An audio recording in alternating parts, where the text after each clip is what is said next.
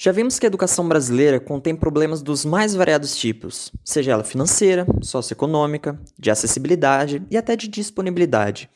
Além deles, há também problemas que podem passar despercebidos dos olhos de qualquer um, inclusive do educador, diretor, orientador e até mesmo fora do ambiente escolar, como por exemplo, os pais do aluno. Tais problemas, entre aspas, invisíveis, acabam atingindo uma grande parcela do público estudantil, Depressão, estresse e ansiedade são os problemas mais comuns.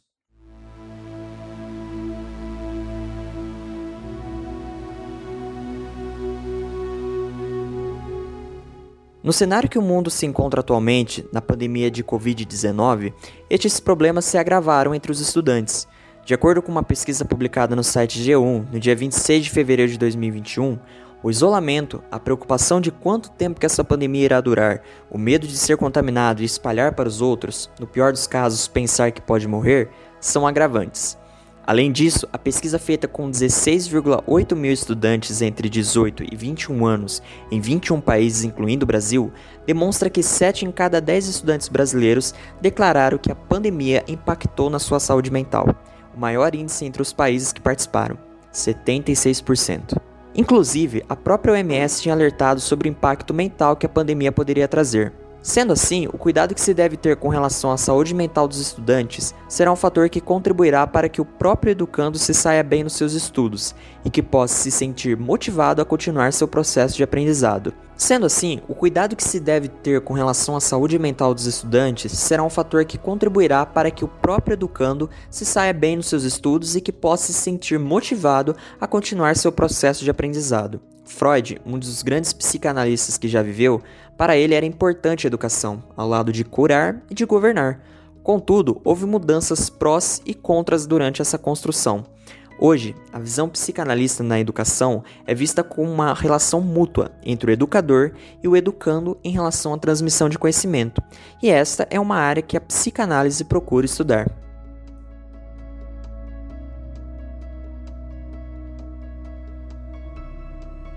Pode ser dito que a imagem do professor se assemelha à imagem do pai ou da mãe, do irmão, irmã, ou seja, uma pessoa que transmite respeito.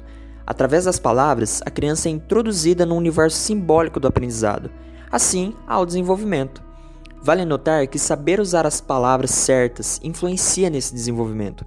Em relação ao professor, acaba ocorrendo, em algumas situações, uma aproximação do meio familiar no próprio ambiente escolar, onde há o encontro do desejo de aprender tanto do aluno quanto do educador, na qual podemos chamar de desejos dos sujeitos. A necessidade da abordagem de temas que envolvam a saúde psíquica, que possa englobar família, a própria escola e a comunidade, estão mais pertinentes do que nunca, como infelizes exemplos, o bullying e agora o cyberbullying são questões que ainda são pertinentes no campo escolar, o que pode levar um estudante à depressão e, no pior dos casos, o suicídio.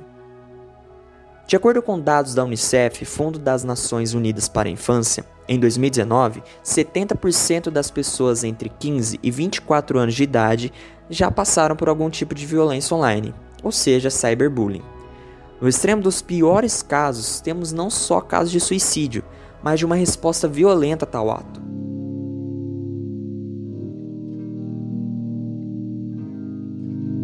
Em Suzano, São Paulo, no ano de 2019, na escola Professor Raul Brasil, dois estudantes mataram oito pessoas, feriram outras onze e depois tiraram suas próprias vidas. Esse ataque reacendeu o debate sobre a importância da saúde mental dos estudantes.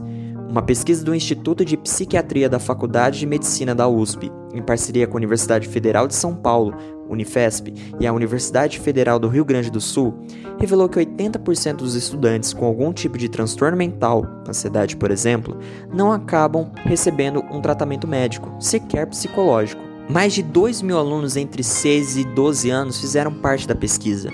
652 apresentaram algum tipo de transtorno mental, Contudo, 20% havia recebido algum tipo de tratamento. Fica evidente, portanto, que a necessidade de um profissional psicólogo, debates entre família, comunidade e alunos sobre tais temas é a primeira linha de defesa para evitar casos extremos. Nem sempre um aluno se abrirá facilmente sobre certo assunto para qualquer um, E claro, pois um vínculo de confiança deve ser estabelecido, ou seja, uma criação de um espaço de acolhimento pode ajudar a quebrar essa barreira. Do outro lado da moeda, o de quem ouve o depoimento ou o desabafo do aluno precisa ter maturidade para lidar com a situação, e é aí que acaba entrando o senso de união e uma ajuda mais profissional na área. Quando não se tem uma visão ou uma ideia de como enfrentar essas situações, quando surgirem, podem não ajudar tanto. Sendo assim, no caso de profissionais da educação, a busca por uma formação, seja de um curso ou pós-graduações, acaba sendo uma necessidade.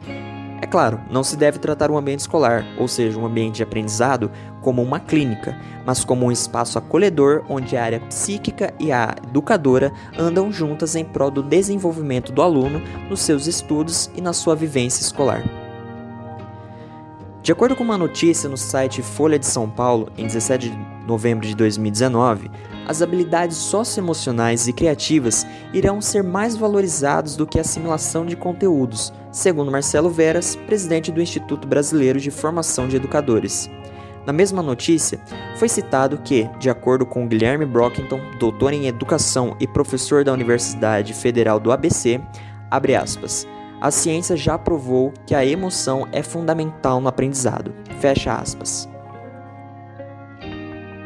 Finalizo este podcast com dois parágrafos de um artigo publicado na revista da Associação Brasileira de Psicopedagogia, no ano de 2016, volume 33, edição 102. O seu autor é Vitor da Fonseca. Abre aspas. A aprendizagem não é um ato isolado, nem neutro afetivamente só pode ser concebida num contexto de transmissão intencional e de atenção e interação emocional compartilhada, o que só por si integra emoções e cognições, leitura de faces e de mentes, exibição de sinais não verbais e corporais de tristeza, alegria, desgosto, surpresa, zanga, medo, etc. As emoções não podem continuar a ser separadas das cognições nas escolas e nas salas de aula do século XXI, como foram no passado. A aprendizagem significativa e motivadora é o resultado da interação entre a emoção e a cognição. Ambas estão tão conectadas a um nível neurofuncional tão básico que, se uma não funcionar, a outra é afetada consideravelmente.